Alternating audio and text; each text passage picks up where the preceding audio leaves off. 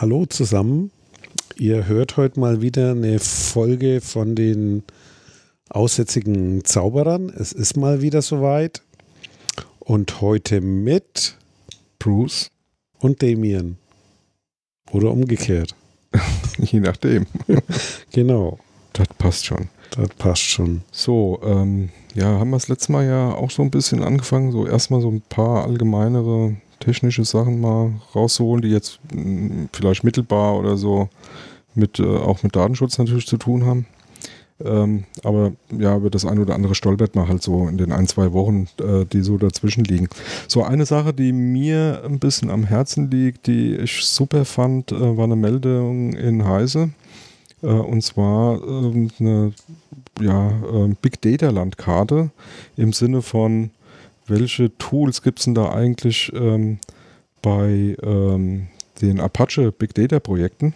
Also die haben eine ganze Menge an, an, an Software, Open Source, die da genutzt werden kann, die auch in der Community wirklich äh, angewendet werden.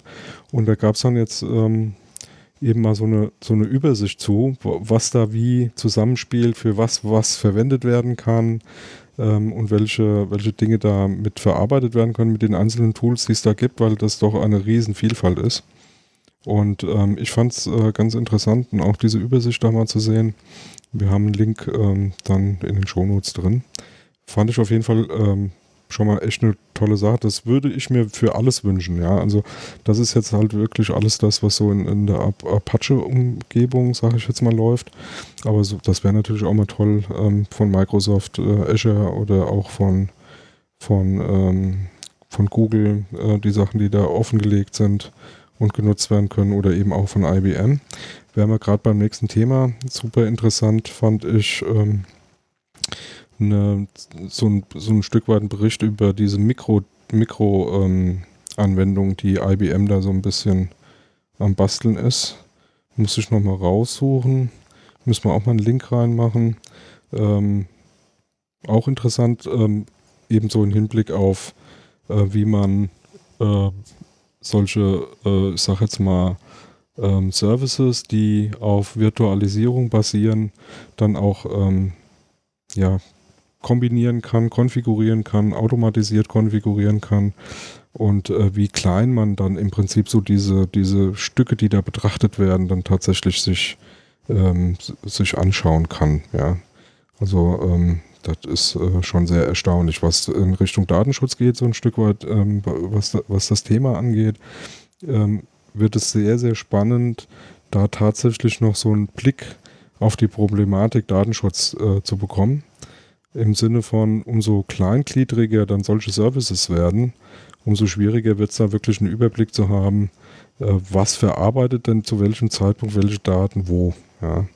Virtualisierung ist schon, ist schon ein Problem, aber umso kleinteiliger das wird, also gerade mit diesen Microservices, sehe ich so in, in, der Zukunft schon echt ein Problem, so eine, eine, Risikobetrachtung in Richtung Datenschutz wirklich technisch hinzukriegen, weil es fast unmöglich wird, da noch einen Überblick zu behalten, wo da was eigentlich verarbeitet wird.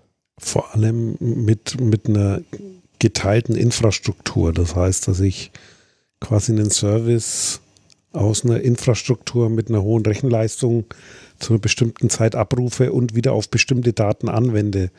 Das zusammenzukriegen und da Grenzen zu erkennen, das ist in der Tat eine Herausforderung bei Big Data und solchen Technologien. Ja, ich habe so zwei Themen über Dinge, die so verloren gegangen sind, abhanden kamen äh, oder freigelassen wurden. Ich meine, Daten freilassen ist ja durchaus ein interessantes Thema, weil man braucht ja auch Daten und Informationen.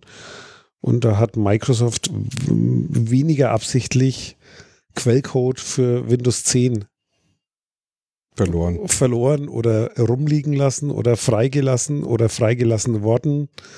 Äh, allerdings nicht alles, sondern nur ein Teil, aber immerhin ist da jetzt ganz vieles bekannt, äh, was eben zeigt, ja, ist für mich immer ein ist Indiz, das dann auch zeigt Security by Obscurity. Damit meine ich, wenn man sagt, ja, ich kriege das schon hin mit der Sicherheit, aber ich halte es geheim, weil das ja gut ist, wenn ich es geheim halte, führt nicht ans Ziel, weil das genau irgendwann dahin führt. Und vor allem dann zum Problem wird. Das heißt, wer da mal Interesse hat, der findet das in einschlägigen Quellen und was noch so ja, datenschutzmäßig brisanter ist, weil das Betriebssystem ist eher so eine Sicherheitsthematik oder ein mittelbares Thema ist. In den USA haben die Republikaner Daten verloren, kann man nicht sagen. Die haben die einfach online gestellt. Und zwar die kompletten Wählerverzeichnisse, aber jetzt nicht nur die Adressen, sondern wirklich mit dahintergehörigen Informationen und inklusive Datenbanken, Größenordnung über ein Terabyte, war da abgreifbar mit Bewertungen und so weiter, weil es eine falsch konfigurierte Datenbank gab und das eben ja öffentlich stand und garantiert auch irgendwelche Abnehmer gefunden hat. Ja, aber ich finde, find ja, ähm, also weil du das auch so angefangen hast, ne, so Daten befreien, ich finde das eigentlich gar nicht so übel, ja, weil man braucht ja auch hier und da mal große Datenmengen, um mal was auszuprobieren. Ich meine, du musst ja auch mal gucken, was willst du mit Big Data alles diskutieren wenn du nicht irgendjemand Grund, wenn du mal keine Grundlagen hast, um das mal wirklich ja. mal, mal auf den Punkt auch auszuprobieren. Also ich finde das. Ich also das sollte man kombinieren quasi. Die, diese Microservices jetzt auf diese 200 Millionen Wählerdaten loslassen. Ja. Kann man bestimmt interessante Spiele machen. Ja. Wobei bei Datenquellen fällt mir noch was ein. Ich war bei Wikimedia oder bei der Wikimedia Deutschland äh, auf der Mitgliederversammlung, denn die war nicht allzu weit weg. du kommst ja aus Ulm. das habe ich mir jetzt verkniffen, wollte ich gerade sagen. Die war in Ulm, nee, die war nicht in Ulm, aber ist egal. Ich war auf der Mitgliederversammlung, was ein echt geiler Tag war.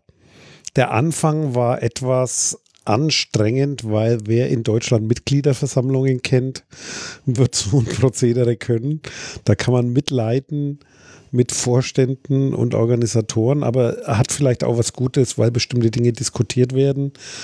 Ähm, allerdings äh, war das doch toll. Dann am Nachmittag haben die quasi ihre ganzen Sachen, die sie aktiv gerade angehen, mal wunderschön aufbereitet und man konnte mit den Leuten direkt in Kontakt treten. Und an der Stelle mal wieder möchte ich alle ermuntern, die immer nur denken, das wäre so weit weg. Liebe Leute, geht einfach irgendwo hin und tut etwas.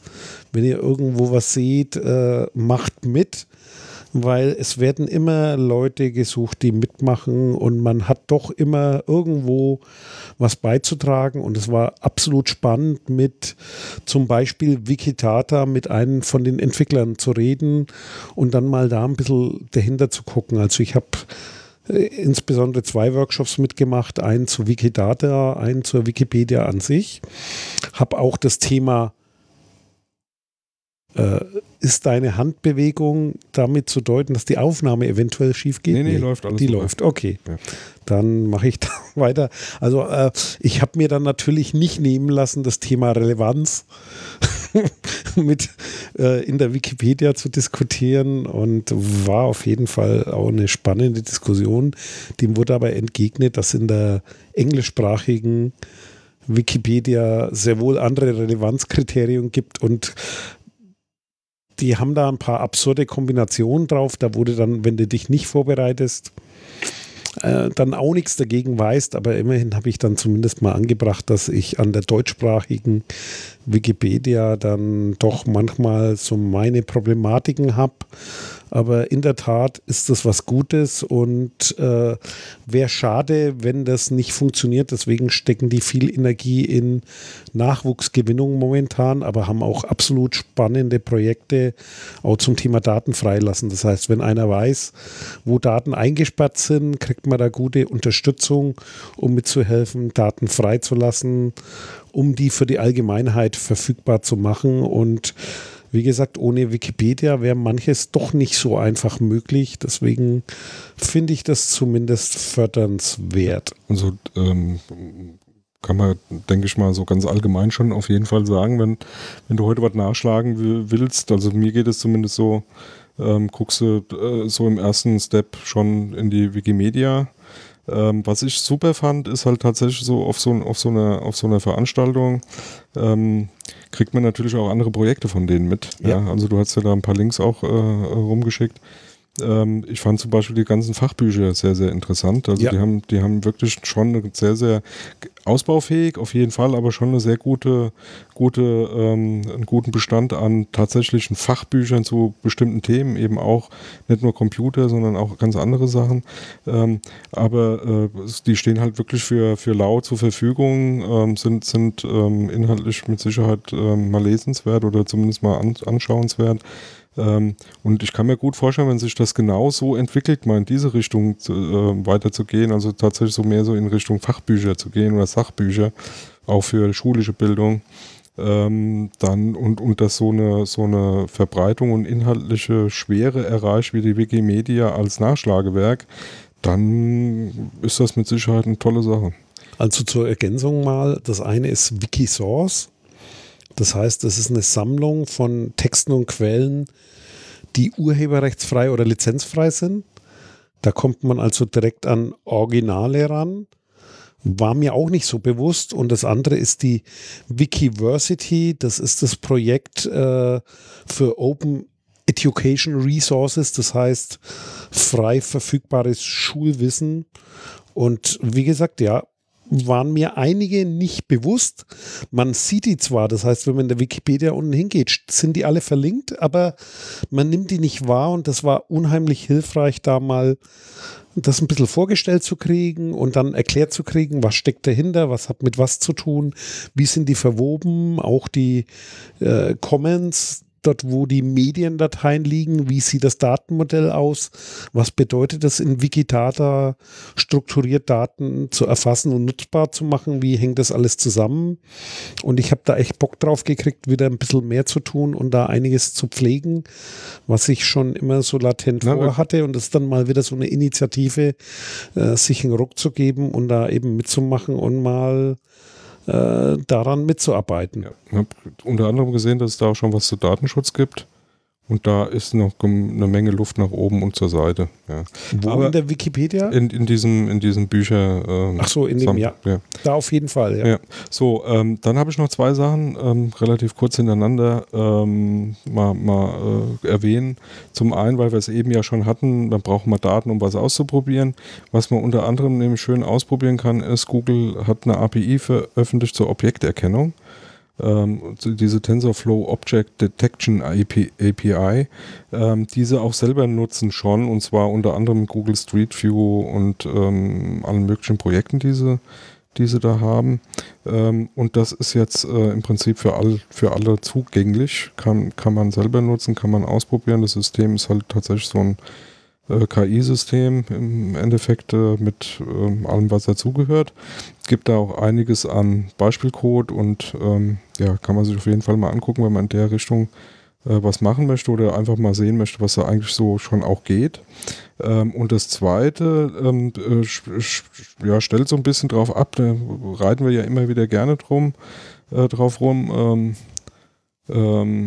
Äh, dass wir ja schon ein bisschen älteres Kaliber sind. Ne? Also der eine echte ähm, Bruce Wayne, der da jetzt gestorben ist, hat, hat ja schon noch ein höheres Alter gehabt, aber wir sehen ja jetzt auch nicht mehr so gut aus. Aber ähm, die, die Sache, die, die äh, mich schon immer äh, begleitet hat, in meinem, zumindest im Berufsleben, privat habe ich andere Rechner genutzt, aber im Berufsleben, das waren die sogenannten ThinkPads, also die nutze ich auch heute noch. Äh, wie gesagt, ähm, da, ähm, ohne den roten Knopf in der Mitte von der Tastatur kann ich zum Beispiel gar nicht. Der ähm, Radiergummi. Der Radiergummi. Ähm, also ThinkPads ursprünglich mal von IBM, jetzt ja von Lenovo, was eine chinesische Firma ist. Aber Lenovo hat sich jetzt tatsächlich äh, gedacht, mal ein Retro-ThinkPad rauszubringen. Also wenn man die ersten ThinkPads noch kennt, so, das waren also wirklich ähm, Prügel, also so eher so dick, dick waren die, genau, die hatten so eckig, e eckig kantig, äh, äh, wirklich so Brocken, da hätte, hättest du Häuser mitbauen können, die hatten so Backsteinformat in doppelter, in doppelter Ausführung. Ähm, ich kann mich noch an ein, mein schönstes ThinkPad, was ich hatte, äh, schon ewig her, das hatte eine sogenannte Butterfly-Tastatur.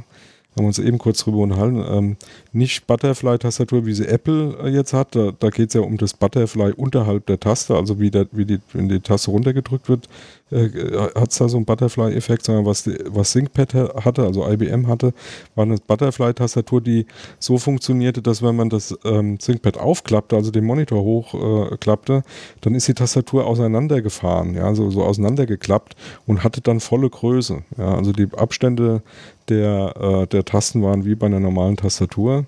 Und ansonsten war das halt so eine typische ähm, Laptop-Tastatur, wie man sie halt heute auch kennt. Hat sich nicht so, so super durchsetzen können. Von der Idee her fand ich es klasse, aber mechanisch äh, war die halt irgendwann, also ich sag jetzt mal alle halbe Jahr konnte man die wegschmeißen und eine neue drauf. Aber fand ich eine super Idee. Nur mal so. Also, Lenovo, Lenovo bringt einen, einen Retro äh, ThinkPad raus, haben sie angekündigt. Ich bin mal gespannt. Vielleicht kaufe ich mir dann auch nochmal ein. Okay, dann komme ich nochmal zum anderen Thema. Hat man ja auch schon mal diskutiert. Autonomes Fahren. Mhm. Und zwar gibt es jetzt von der Ethikkommission die Antwort auf die Frage, wie löst man dieses Problem beim autonomen Fahren, beziehungsweise man kann es nicht lösen, denn das ist ein Dilemma. Und zwar spannend finde ich daran, ja, es war absehbar auf jeden Fall, dass es so kommt, dass das, wir werden es verlinken, äh, wir haben zwei, zwei Seiten, glaube ich, Netzpolitik.org und Heise als Quellen. In der Heise-Quelle ist nochmal zum Urproblem verlinkt und das habe ich mir nochmal äh, reingezogen. Und zwar nennt sich das Ganze das Trolley-Problem beziehungsweise, ja, im Deutschen ist das eher der Weichenstellerfall. Und zwar muss man sich folgendes Bild vorstellen. Das geht hier um die Entscheidung quasi, wie soll ich Software programmieren und wer übernimmt für was Verantwortung. Resümee der Ethikkommission Kommission war, das kann man so nicht lösen, weil die Maschinen sollen eben nicht über Menschen entscheiden. Das ist für mich immer die Verbindung zum Datenschutz. Da gibt es auch ein Verbot beim Thema Datenschutz in der EU-Grundverordnung und im Bundesdatenschutzgesetz gab es das so auch. Also europäisches Recht sagt das schon mal. Maschinen sollen nicht über Menschen entscheiden, sondern es muss klar geregelt werden, wo sind die Verantwortungsübergänge oder Grenzen. Das heißt, wer haftet für welchen Teil. Es ist eine klare Regelung der Haftungsfragen anzusetzen, aber das eigentliche Dilemma ist nicht lösbar. Das Schöne ist, als ich da mal in die Links reingegangen bin, also wie gesagt, Trolley-Problem, Weichenstellerfall oder fetter Mann-Problem gibt es auch. Das sind Gedankenexperimente die quasi äh, konstruieren, was ist ein Dilemma und wie kann man da sinnvoll entscheiden. Und zwar so ein Thema, ich habe einen Zug und da gibt es eine Weiche und wenn der Zug geradeaus weiterfährt, dann fährt er fünf Leute tot. Wenn ich die Weiche umstelle, nur noch ein. Das heißt, kann man Menschenleben gegeneinander aufwiegen? Und äh, da gibt es interessante juristische Aufarbeitungen, wo das Ganze mal durchgespielt ist, was dann auch wieder zeigt, wie denn eigentlich Justiz funktioniert, weil die haben das quasi mal durchdekliniert in einem allgemeinen Fall, dann auch mit dem Fall, was ist, wenn der Weichensteller jetzt ein Bahnbeamter ist und Rechte und Pflichten hat, geht wieder anders aus und so weiter. Also in diesen ganzen Aspekten, wer sich da ein bisschen für Juristisches interessiert, findet da schöne Ausarbeitungen zu. Aber wie gesagt, das Resümee ist eben, man kann die Menschenleben eigentlich nicht äh, aufwiegen, weil wo ist der Anfang und wo ist das Ende? Ja. Also mit was komme ich rein? Das zeigte das eine Beispiel, also das hat sich immer weiterentwickelt.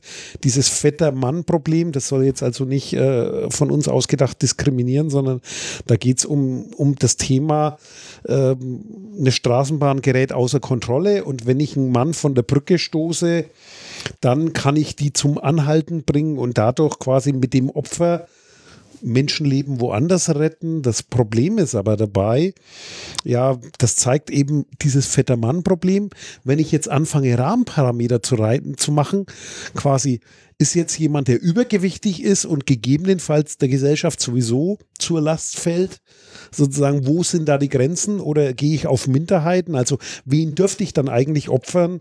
Oder wenn man zurückgeht auf die aktuellere Geschichte, weil das ist immerhin ein Thema, das im letzten, Mitte des letzten Jahrtausends diskutiert wurde.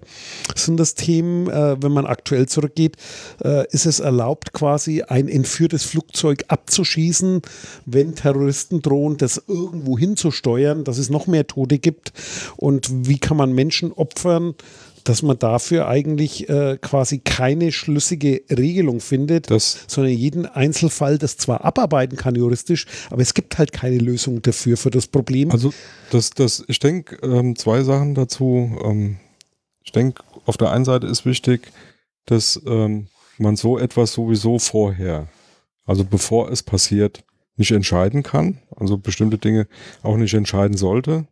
Also soll der Arzt jetzt irgendwie aufwiegen, ähm, soll der überleben, der eine größere Überlebenschance hat oder nicht, sondern das muss eigentlich egal sein.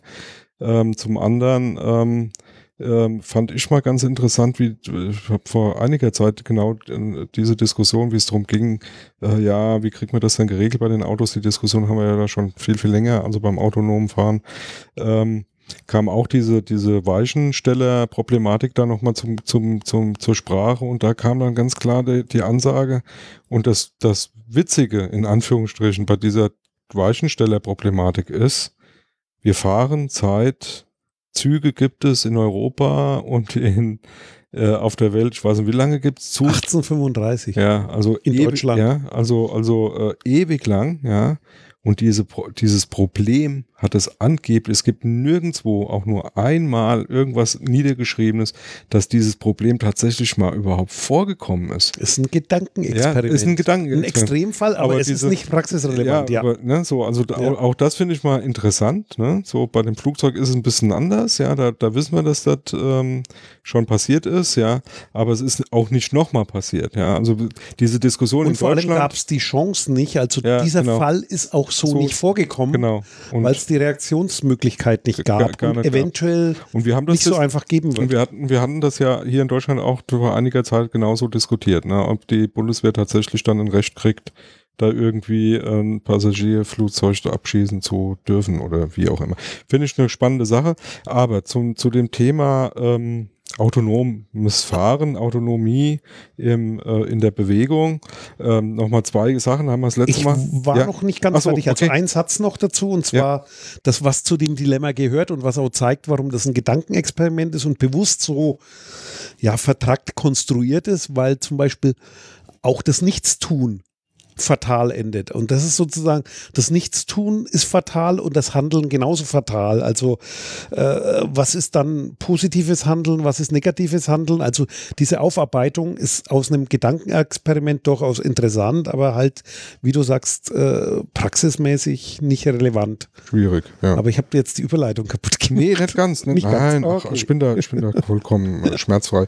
Nee, ähm, wir hatten das letzte Mal ganz kurz, ne, da hatte ich glaube ich erwähnt, dass wir, ähm, dass es jetzt auch autonome Schiffe geben wird, ne, so in Ja. irgendwie Norwegen oder Schweden war es, glaube ich, die da jetzt mit einem, mit einem, mit einer Firma anfangen. Ich glaube, das Interessante war, das war irgendwie eine Fischereifirma oder so irgendwie was. Die da jetzt richtig Geld rein investiert, so das erste autonome Schiff zu bauen, das da an der Küste irgendwie lang äh, schippert und äh, eben kein, keine Besatzung mehr braucht. Ähm, wird kommen, aber was habe ich gelesen? Boeing will dem Pilotenmangel mit autonomen Flugzeugen begegnen. Finde ich. Ja, also kannst du äh, die doch ne, nicht mehr entführen, die- weil auch bei den Schiffen mit den genau, Piraten sind sie ja dafür. äh, Autonome Schiffe können Piraten nicht kapern, weil sie da nicht rankommen, wobei äh, da Ja, gibt es also dafür die- Hacker, die werden die nicht vor Ort kapern, sondern Naja, die, also die werden klauen, andere Möglichkeiten klauen, finden. klauen, Oder können, sie, klauen tu, können sie schon noch. Ja, das ist auch nicht das Problem Ja. beim Kapern.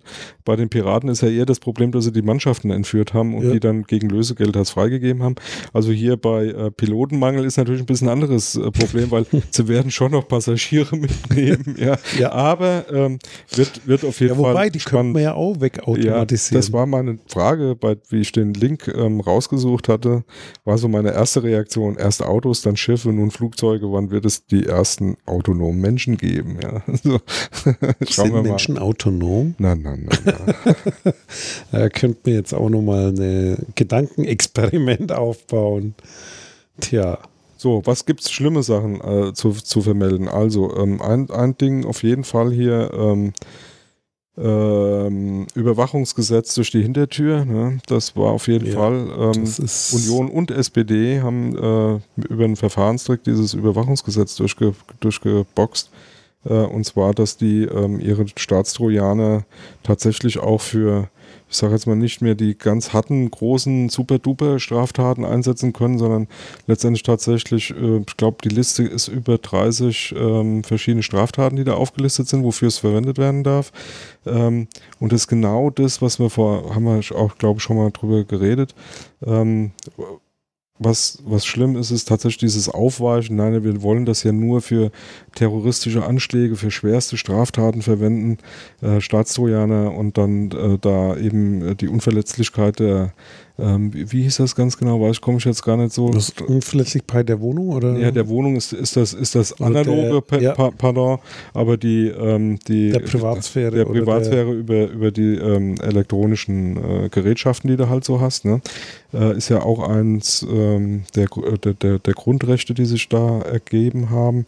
Und ähm, das äh, Witzige, in Anführungsstrichen witzig ist es ja eigentlich nicht, das Traurige ist, dass sie das jetzt tatsächlich diskutieren, einzusetzen bei Diebstählen oder Einbrüchen in Wohnungen und so und so und Zeug. Ja, alles, alles Mögliche Das ist ja quasi von langer Hand vorbereitet mit dem Bedrohungsszenario wächst und ähm, diese Gesetze, also ich habe jetzt so einen Begriff gelernt letzte Woche wieder auf so einer Veranstaltung, Omnibusgesetz heißt das dann. Ah, okay. Das heißt, man lädt da hinten noch ein paar Zeug, Sachen Zeug mit rein. drauf. Ja. Äh, da gibt es ein paar krasse Beispiele, äh, dass so ein Gesetz etwa äh, zehn Seiten umfasst und äh, wenn man dann die, die, den Omnibus voll macht, kommen dann über 100 Seiten raus, die dann eigentlich ja nicht völlig belanglos damit durchgewunken werden.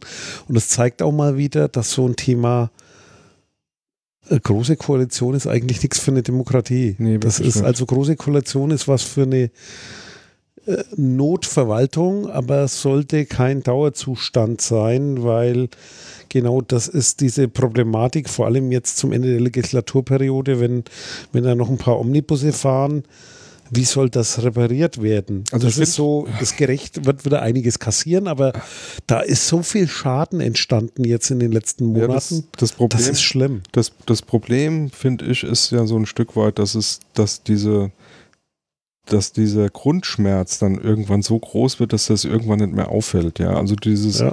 dieses, dieses wird so lange geritten, bis du irgendwann sagst, mir ist es jetzt eigentlich auch schon shit egal. Ja, dann sind es halt nicht 30 Straftaten, die da aufgelistet werden, sondern von mir aus dann nur noch 20 und da ist man schon froh, dass man die anderen Wenn 10 es schon nur nicht, noch ja, dass man die anderen 10 dann noch mit 19 drin hat. sind, ja. Ähm, und äh, das ist echt, das, das tut weh. Und dann gibt es zwei Sachen noch äh, dazu. Zum einen, der ehemalige äh, Datenschutz, äh, Bundesdatenschutzbeauftragte Peter Schaar hat ein sehr schönes Interview auch in der Frankfurter Rundschau dazu gegeben. Sehr wir, lesenswert. werden wir auch mal zu verlinken. Und was ähm, mir dann auch nochmal so aufgefallen ist, so ein paar Tage später, ähm, wir sind ja auch im Prinzip jetzt so, so, so Vorwahlkampf. Ne? Also es geht ja jetzt so, schon so in Richtung Wahlkampf und jeder fängt da an, so die, die, die Pfründe rauszuholen, wer, wer von den anderen alles Böses tut und man selber ja nur Gutes. Und das, was ich wirklich blöd fand, äh, also blödsinnig äh, von, von der Art und Weise ist, auch die SPD fing da jetzt an, irgendwie was zu sagen, ja, das wäre ja ähm, äh, Macht aus, äh, aus äh, ähm, die, die, die, die, die, die Macht dazu missbrauchen als CDU und äh, da durch die Hintertür da einige Ja, Dinge ja. noch durchzurücken. Und das Witzige ist halt schlicht und die ergreifend, spielen machen da mit, ja. ne? Das ist, Also, da ist, die da ist kein viel besser, Unterschied, ja. Das Also, ist gemeinsam beschlossen. Und wenn Ja. du guckst, ich glaube, zwei haben dagegen gestimmt oder so. Ja. Das ist also, äh, und da, das ist die Leute dran gewöhnen und vor allem, das kennt ja kein Ende. Das heißt, der Einstieg in die Diskussion. Ich hatte jetzt wieder eine Diskussion mit dem Thema, äh, ich habe halt nichts zu verbergen. Das ist so der Punkt. Ich meine, ich gehe da mittlerweile auf drastische Beispiele, weil mich es einfach nervt. Also ich sage dann ja, warum hast du jetzt hier eigentlich Klamotten an? ja, Weil du hast ja nichts zu verbergen, warum läuft ihr nicht nackt rum? Oder Man- das Beispiel, ich, ich glaube, wir hatten es heute schon mal, wo ich sage, äh, ja, wo fange ich da an? Wo ziehe ich die Grenze oder ist die Grenze denn eigentlich nur staatlich willkürlich? Äh, wenn man das Thema Drogen jetzt hernimmt, äh, Haschisch verboten, weil Einstiegsdroge für härtere Drogen, dann sage ich ja, kannst du aber auch Zigaretten verbieten, wenn die Lobby da nicht dagegen arbeiten würde, weil wer schon mal raucht, wenn einer nicht raucht, dann wird er auch kein Hasch rauchen. Also wo fange ich an oder brillante Idee wäre auch, wir verbieten Kleidung, weil die Terroristen, die die letzten Anschläge verübt haben, hatten alle was an. Hätten die nichts angehabt, wären die vielleicht aufgefallen und hätten wegen Erregen öffentliches Ärgernisses hier Aufsehen erregt. Also das ist alles so ein abstruses Gebilde, dass du sagst, wo fange ich an, wo höre ich auf? Das heißt, du kannst diese Grenzen nur willkürlich ziehen und die werden halt gerade alle so verschoben und Freiheit ist halt was anderes. Ja. Und, und, und Rechte sind was anderes. Und Ja, das die- ist die- die Problematik dabei. mein- Meine Reaktion bei, bei so einer Aussage, ähm, wenn einer da um die Ecke kommt, ja, ich habe da nichts zu verbergen, wo ist denn eigentlich das Problem, ist eigentlich äh, da immer so, dann gib mir mal dein Handy her und dann gucken wir mal, was da alles drauf Ja. ist. Gib mir mal Ja. ein Passwort. Dann, dann setzen wir uns hier mal an den Tisch und dann setzen wir uns hier mal zu dritt, zu viert an den Tisch und dann gucken wir mal auf dein Handy, was du da alles so Das drauf hast oder auf, dein, oder, wir auf machen das dein, live. oder auf deinem Rechner. Äh, da wird sich immer was finden, was nicht unbedingt, ähm, ich sag jetzt mal, Gewollt ist. gewollt ist und jeder wissen sollte und wo, was vielleicht auch peinlich ist und was auch immer.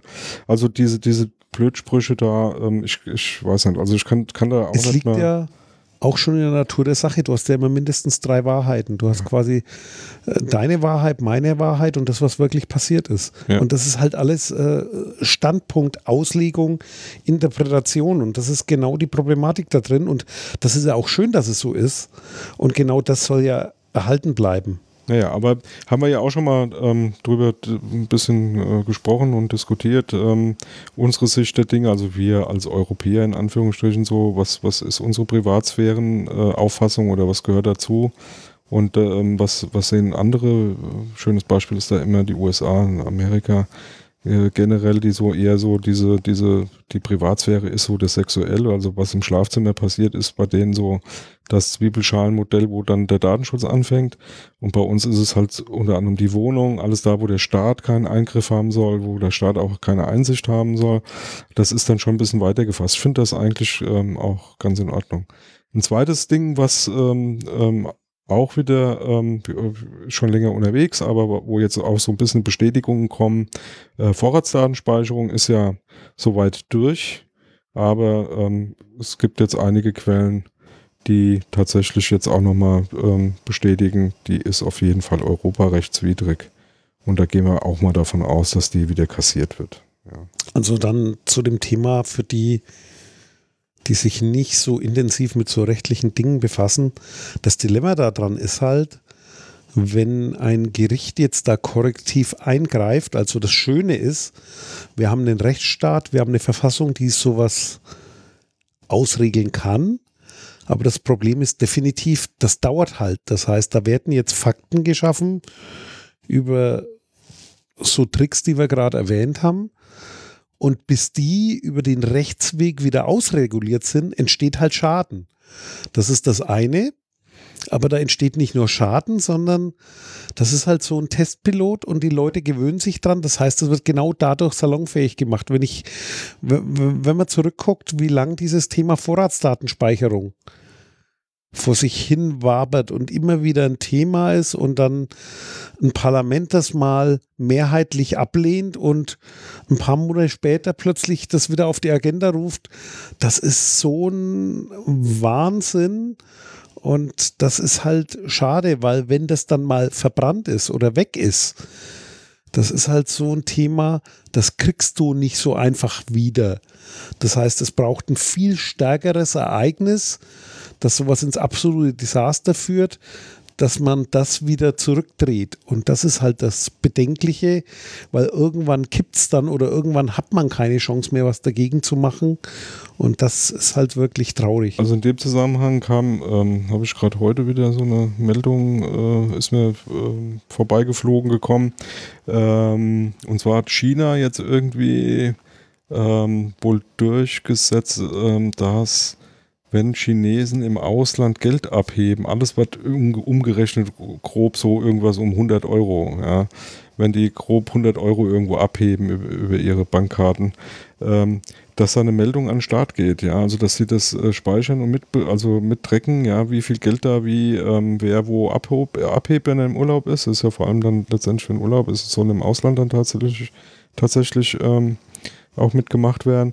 Die Begründung da ist, naja, wir wollen das halt, äh, wir wollen da halt äh, Geldwäsche ähm, äh, und, und äh, so die große Kriminalität irgendwie in den Griff kriegen. Ich denke dann halt immer, okay, Geldwäsche ab 100 Euro irgendwie, äh, das passt irgendwie nicht so ganz. Ja. Aber ähm, was, was da halt auffällt, ähm, das war auch in dem Bericht dann so ein bisschen äh, dargestellt, die, es gibt fast nichts mehr, was dieser chinesische Staat von seinen, von seinen Bürgern nicht mitbekommt.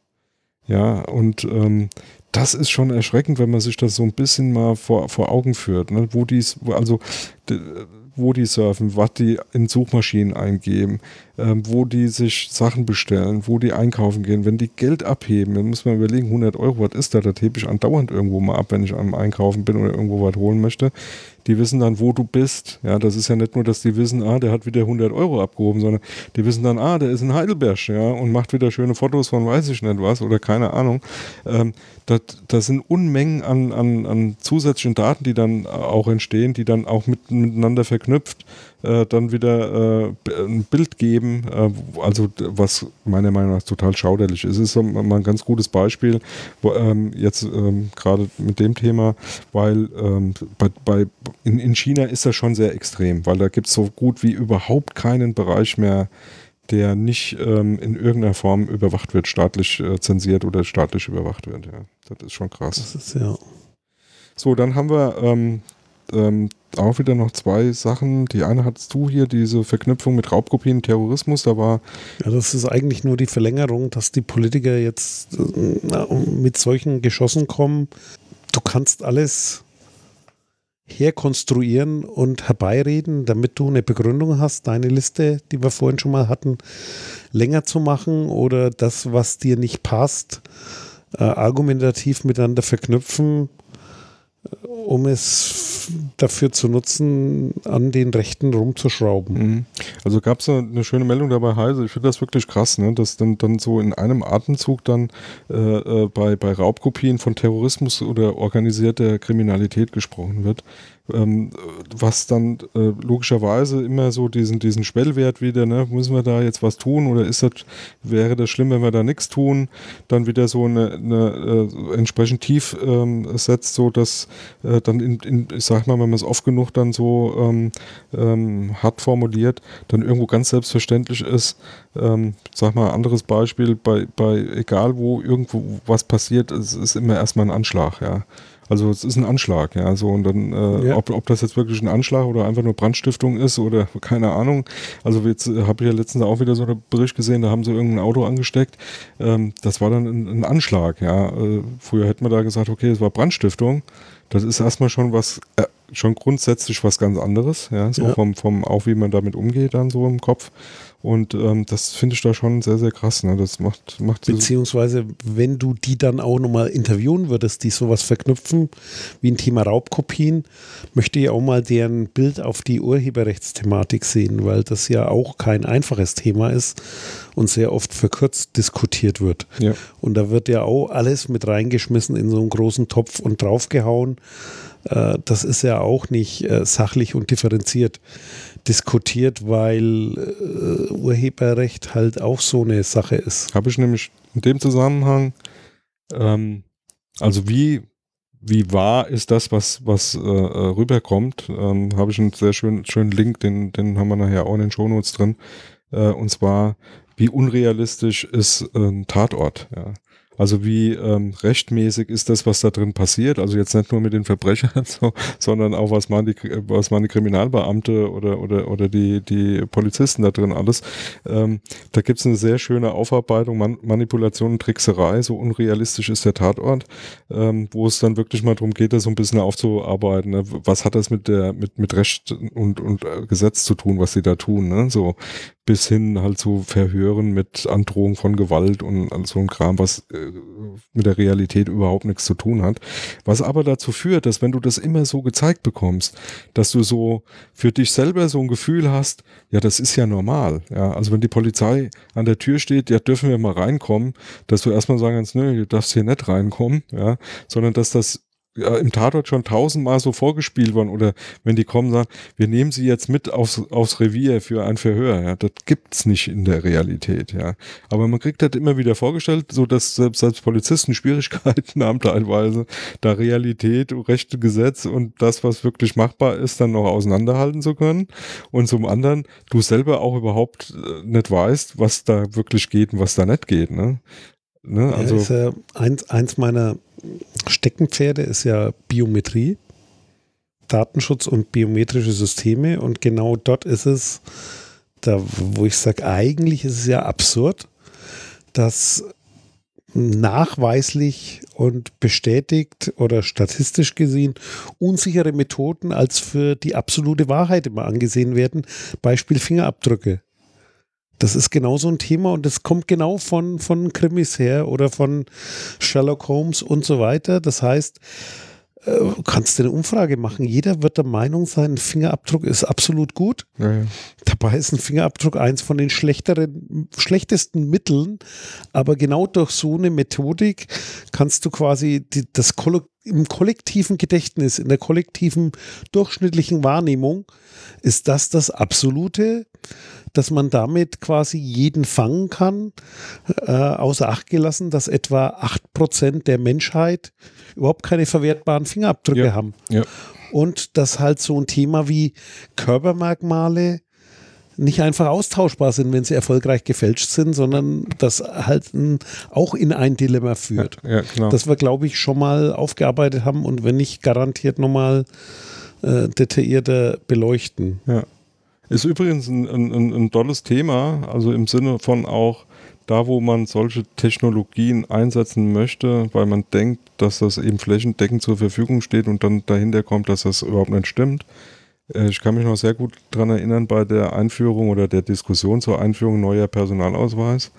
Ähm, genau diese Diskussion, Fingerabdrücke und wie kriegt man das da rein und wie macht man das und dann tatsächlich mit, äh, äh, ich sag jetzt mal, da wird ja dann auch wissenschaftlich aufgearbeitet, wo, wo liegen da die Übereinstimmungsquoten und wie viel haben wir denn?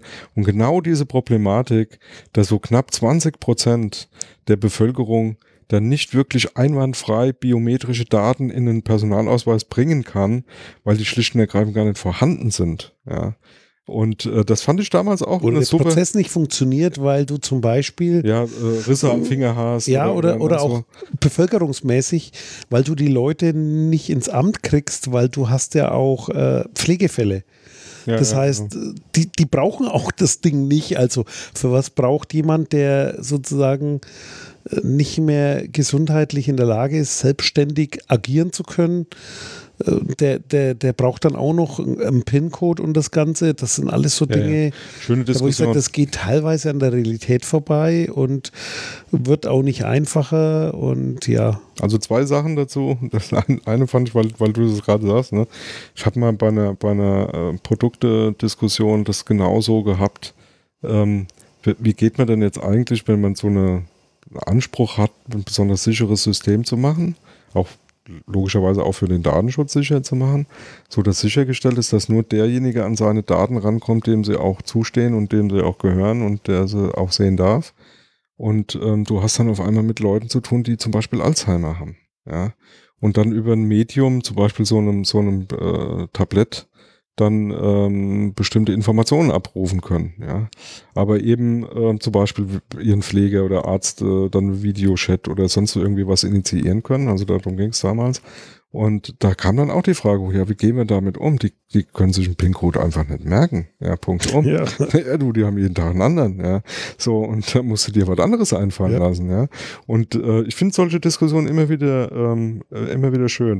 Diese, diese Biometrie-Problematik, da sind wir wieder bei dem Thema, was wir relativ früh am Anfang hatten von heute, nämlich ja, kann man alles machen, aber ein Riesenthema ist bei, bei biometrischen Geschichten erstens, dass du sie eben nicht austauschen kannst, weil sonst wären sie ja keine biometrischen äh, Sachen. Sie muss ja inhärent am, am, an, an, an dir haben oder mit dir äh, zusammenhängen. Ähm, Und die musst du irgendwo sicher hinbringen, in der Regel irgendwo zentral. Ne? Und da haben wir ja am Anfang diese schöne Meldung gehabt, die Wähler in USA, ähm, äh, äh, Datenbank ist dann halt mal öffentlich und ihr könnt da mal irgendwie Big Data spielen, ja. So möchte ich mit biometrischen Daten nicht haben, ja. ja. Weil das dann das wirklich, das wäre, das wäre ja. zwar auch mal schön, damit zu spielen, aber letztendlich nicht wirklich, ähm, nicht wirklich toll, ne? So, weil da kann man wirklich Unfug mitmachen. Ja. Das Und auf jeden Fall. Würde ich sagen, die große Frage am Schluss. Haben wir Und Damien, haben wir was vergessen? Sicher haben wir was vergessen. Aber ist ja nicht so schlimm, weil wir haben es ja vergessen. Genau. Und wir wünschen euch noch was. Bis zum nächsten Mal. Macht's Tschüss. gut. Ciao. Dieses Angebot ist keine Rechtsberatung und vollständig subjektiv. Zu Risiken und Nebenwirkungen lesen Sie die Gesetzgebung und fragen Ihren Datenschutzbeauftragten oder Rechtsanwalt.